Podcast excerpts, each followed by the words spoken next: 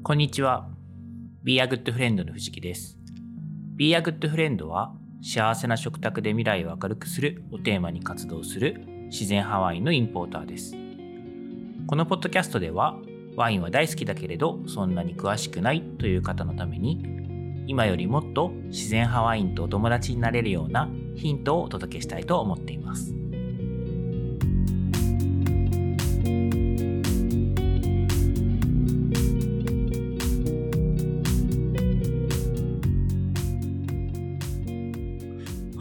えー今日はですね、まずちょっとお詫びからスタートしたいと思います。実はですね、昨日公開しましたエピソード80、インポーターの仕事、宮崎ルポチロン10周年パーティー出張報告という回をお届けしたんですけど、ちょっとですね、出張先でそのまま音声を処理してアップロードした関係で、あまりですね、ノイズ処理がうまくいっていなくてですね、ちょっと聞きづらい状態になっていたんですね。で、あの、帰宅後ですね、改めてもう少し聞きやすい状態に音声処理をやり直した上で、再度アップロードをしました。なので、あの、今聞いていただくとですね、ちょっと前よりはマシな状態になってるかなと思うんですけども、まあ、そもそもあの空港で収録してるので、いろいろこう、いろんな音がしてしまう、環境音がしてしまうのはちょっとあるんですけれども、あの、すぐアップロードした後すぐに聞いた方で聞きづらいなと思った方は、改めてちょっと聞いていただけると少し改善してるかなと思うので、よければ聞いて、聞き直してみてください。はい。ということで、今日はですね、あの、この宮崎の出張報告の続きをしようかなと思っていて、で、ちょっと火曜日なんですけど、ワインの話からは少し離れます。あの、いつも日曜日はワイン以外の話みたいな感じをしてるんですけど、今日はちょっと番外編ということで、火曜日なんですけど、ワインから少し離れた話題にしたいと思います。で、今日お話しするのはですね、え八百屋のお仕事、えー酢香る亀畑というお話をしたいと思います。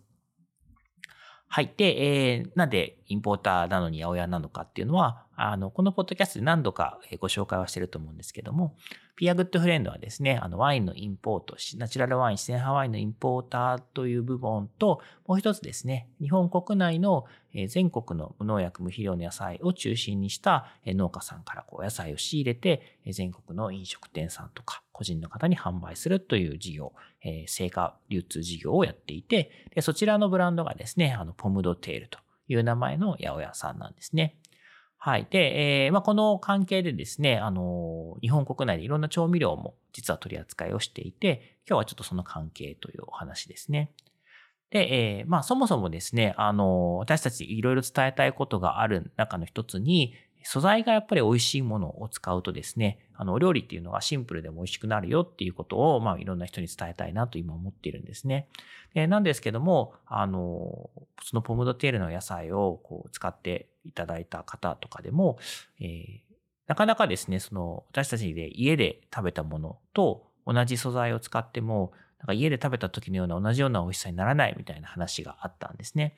で、あなんでだろうと思った時に、まあそこで、えー登場したのが調味料なんですよね。あの、調味料、まあ皆さん各ご家庭にですね、醤油とか塩とか基本的なものをお持ちだと思うんですけども、まあ種類はすごくたくさんありますし、えー結構スーパーで簡単に手に入るものから、あの小さな製造者さん、生産者さんが作っている、まあ、職人的なものとかいろんなものがあって、結構多種多様の調味料が世の中に存在するので、まあ、同じ調味料を使っているってことは結構少ないんじゃないかなと思うんですけれども、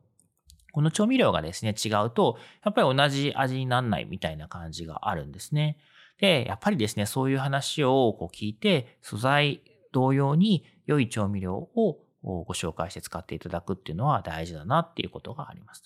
で、まあそういうことがあるので、いろんな、あの、職人さん的な、職人的なお仕事をしている調味料を探してですね、全国津々浦々探し求めてですね、えー皆さんにご紹介しようかなと思ってるってことですね。はい。で、その流れの出張なんですけど、今回はですね、あの、お米の酢ですね、米酢、米酢と呼ばれるものを作ってらっしゃる宮崎県の大山食品さんにお伺いさせていただきました。で、えーこれですね、実は、あの、先週のワインがお酢になるよ、お酢にだんだん近づいていくよっていう話をしてたのは、この回の伏線だったんですね。はい。あの、お酢の話題をするだろうなと予想して、ちょっとワインとお酢を絡めて話してたっていうことでした。で、えー、米酢に、えー、のお話に戻りますと、えこれはですね、当然お米から作られているんですね。お米から何かしらアルコールを作って、そのアルコールが酢酸菌の働きでお酢になる。これはワインがワインビネガーになるプロセスと全く同じですと。なんですけども、あの皆さんがですね、こう、まあ、どのスーパーでも売っているような、こう広くこう流通しているお米の巣っていうのはですね、その小さなあの生産者さんが作るものと結構いろんなところが違うんですけども、まあ、一番大きな違いっていうところがあると作り方なんですね。で、え一般的にこう、ある程度安価にですね、あの大量に作っているお酢っていうのは、あの、即情報を、早く作る方法っていうのが確立していて、でですね、あの、このお米からアルコールを作るんですけど、そのアルコールからお酢にするときに、あの、酢酸菌は空気がすごく好きなので、空気をですね、送り込んで、え人工的に送り込んで、早くこう酢酸発酵を起こさせるみたいな方法を使ってるんですね。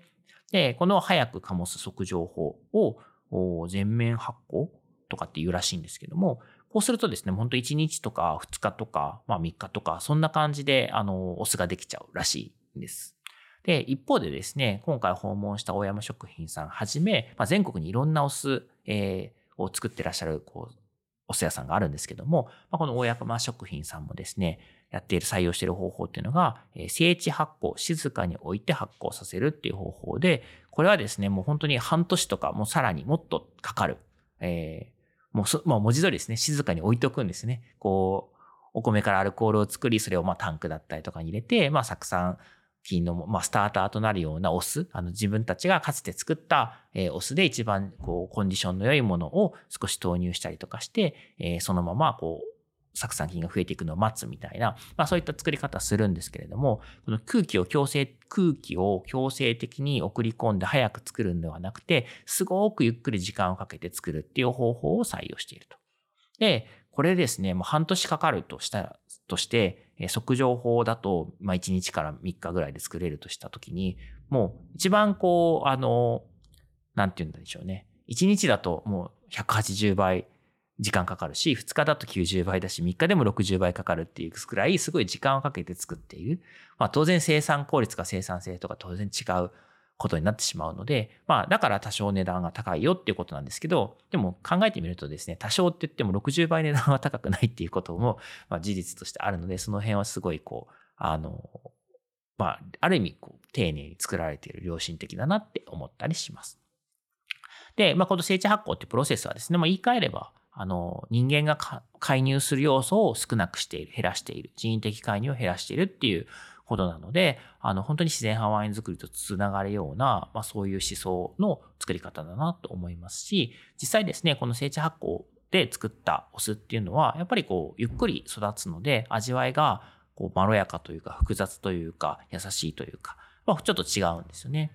で、私たちですね、あの、お酢結構好きなんですね。お酢を使ったお料理、酢の物、まあ酢の物っていうイメージされるものとはちょっと違うんですけど、いろんなお料理にですね、ちょっと酸味を効かしたっていうのはすごく好きですし、まあドレッシングとかも自分たちでえー、混ぜ合わせて作るってことが基本なので、まあ、お酢っていうのはすごくよく登場するんですけれども、お酢好きなんだよね、みたいなお話をすると、えー、なんかちょっとお酢苦手ですって言われることもあって、でその時にですね、最初ちょっとわかんなかったんですけども、あの、皆さんですね、あの、こう強烈に刺激的にこう鼻をこうつくような酸味と香りのあるお酢みたいなものを基準に話されてることが多くて、で、確かにそういうお酢だと私も苦手かもって思っちゃいましたね。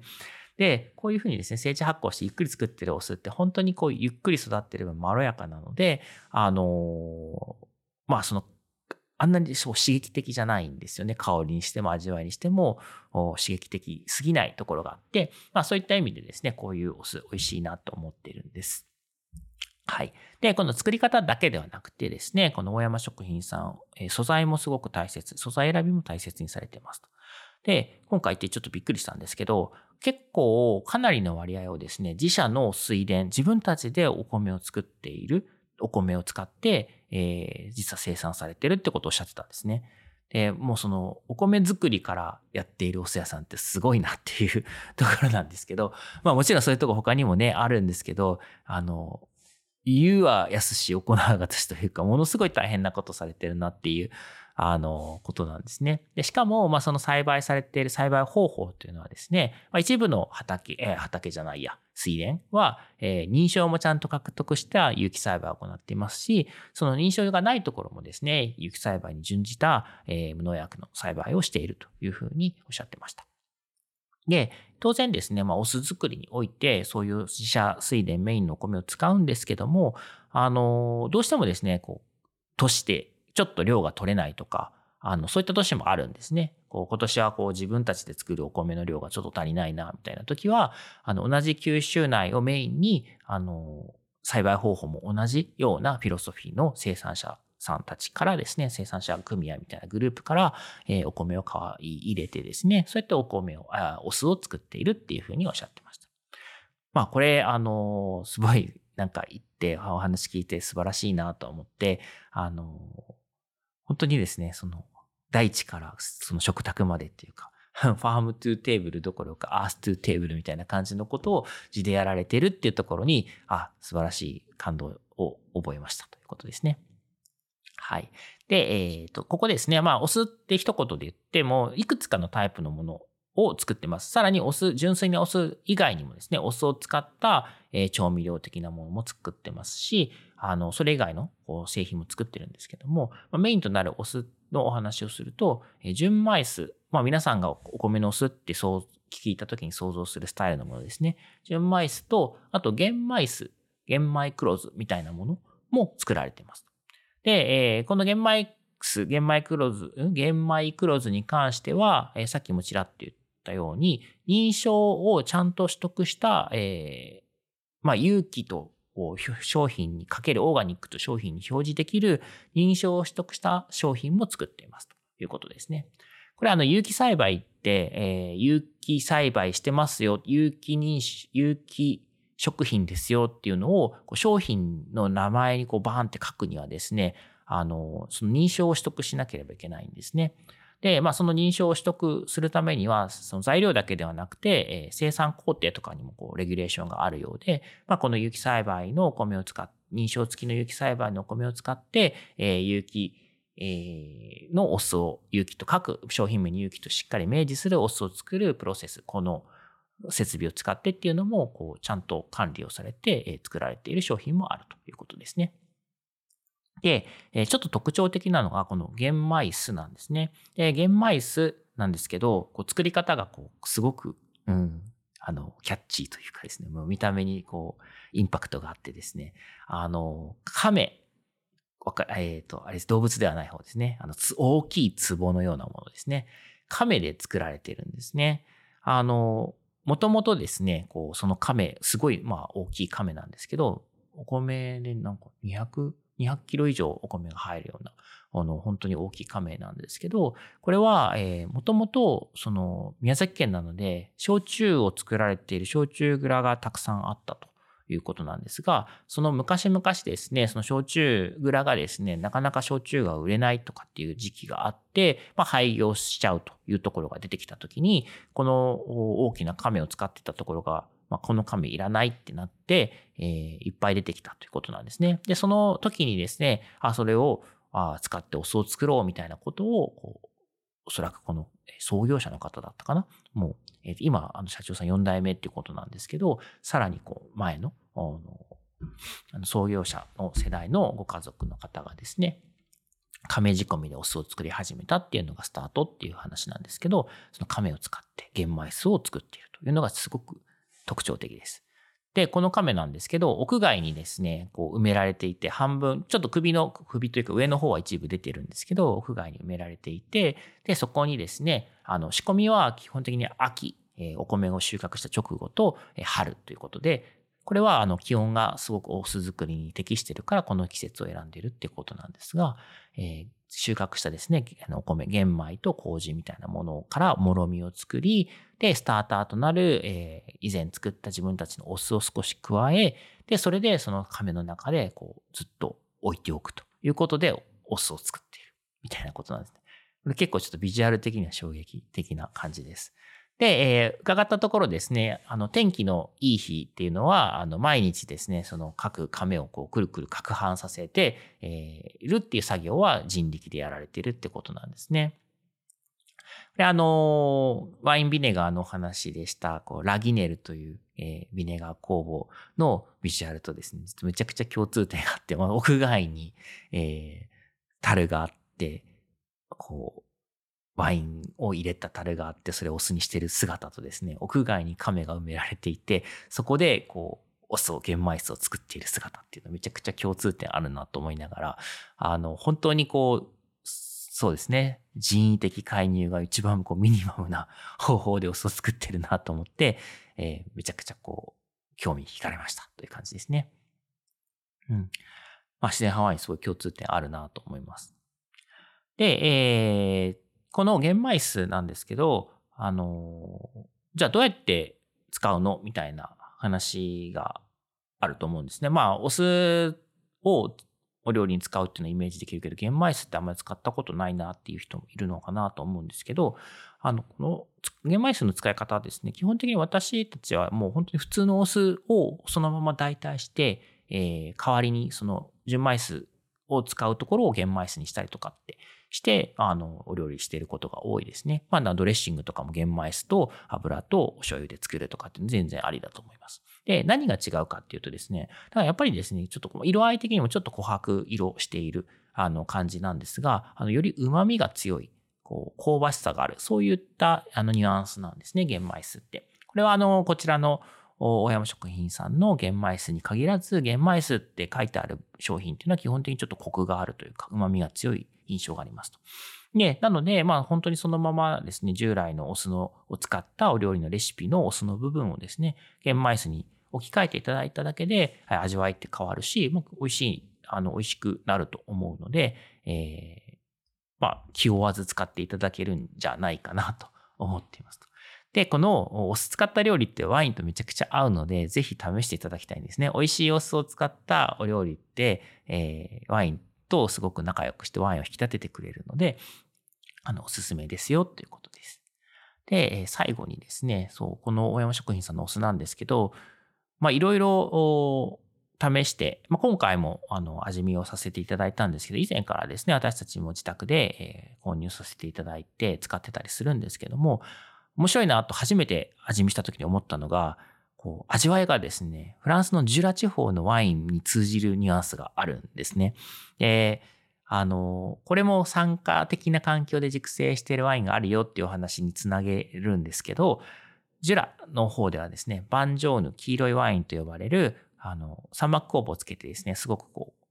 酸化的な環境でワインを作っているあの伝統があるんですけど、そういったワインってすごく独特の味わいがあるんですね。旨味とかコクとか酸味とかですね。で、そこのニュアンスがですね、ちょっとあるんですね、このお酢。なので、あの、すごいお米から作ってるのにジュラのワインみたいな感じで面白いなって思いました。で、そこからですね、これはまだちょっと試してないんですけど、一回やってみたいなと思うのが、そのジュラの郷土料理っていうか伝統料理で、国王バンジョーヌっていう料理があるんですね。これは何かっていうと、すごいざっくり言うと、鶏肉をまあ煮込んだものなんですが、その時にですね、煮込みにバンジョーヌを使っているお料理っていうことなんですこれがですね、まあぶっちゃけ、もう、ちゃんと食べれないですよね。もうバンジョーヌっていうワイン自体が、なかなかこう、まあ、作るのも大変だし、高価だし、えー、本当にいい作り手のワンジョーヌとかを見つけることっていうのもほぼ不可能なので、あの、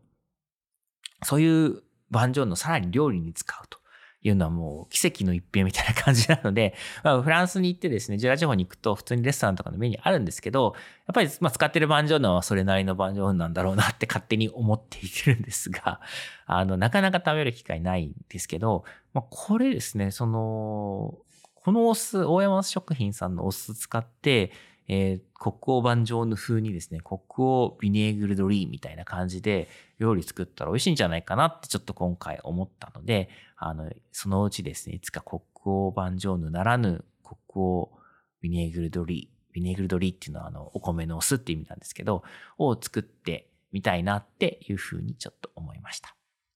はい。ということで、えー、今日はですね、八百屋のお仕事、酢香る亀畑というお話をさせていただきました。タイトルのエピソード話してないですね。あの、亀畑行くとですね、ちょっと突然本編に戻るんですけど、あの、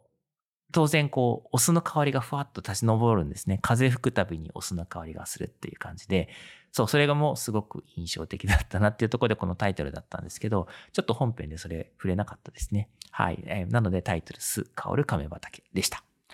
はい。ということで、えー、今日もこんな感じなんですが、このポッドキャストを聞いた感想やコメント、ご質問などは、番組名、自然ハワインと友達とハッシュタグをつけて、Twitter、Facebook、Instagram などでお寄せいただけるととても嬉しいです。いただいたご質問などは、この配信の中でお答えしていきたいと思っています。今日も最後までありがとうございました。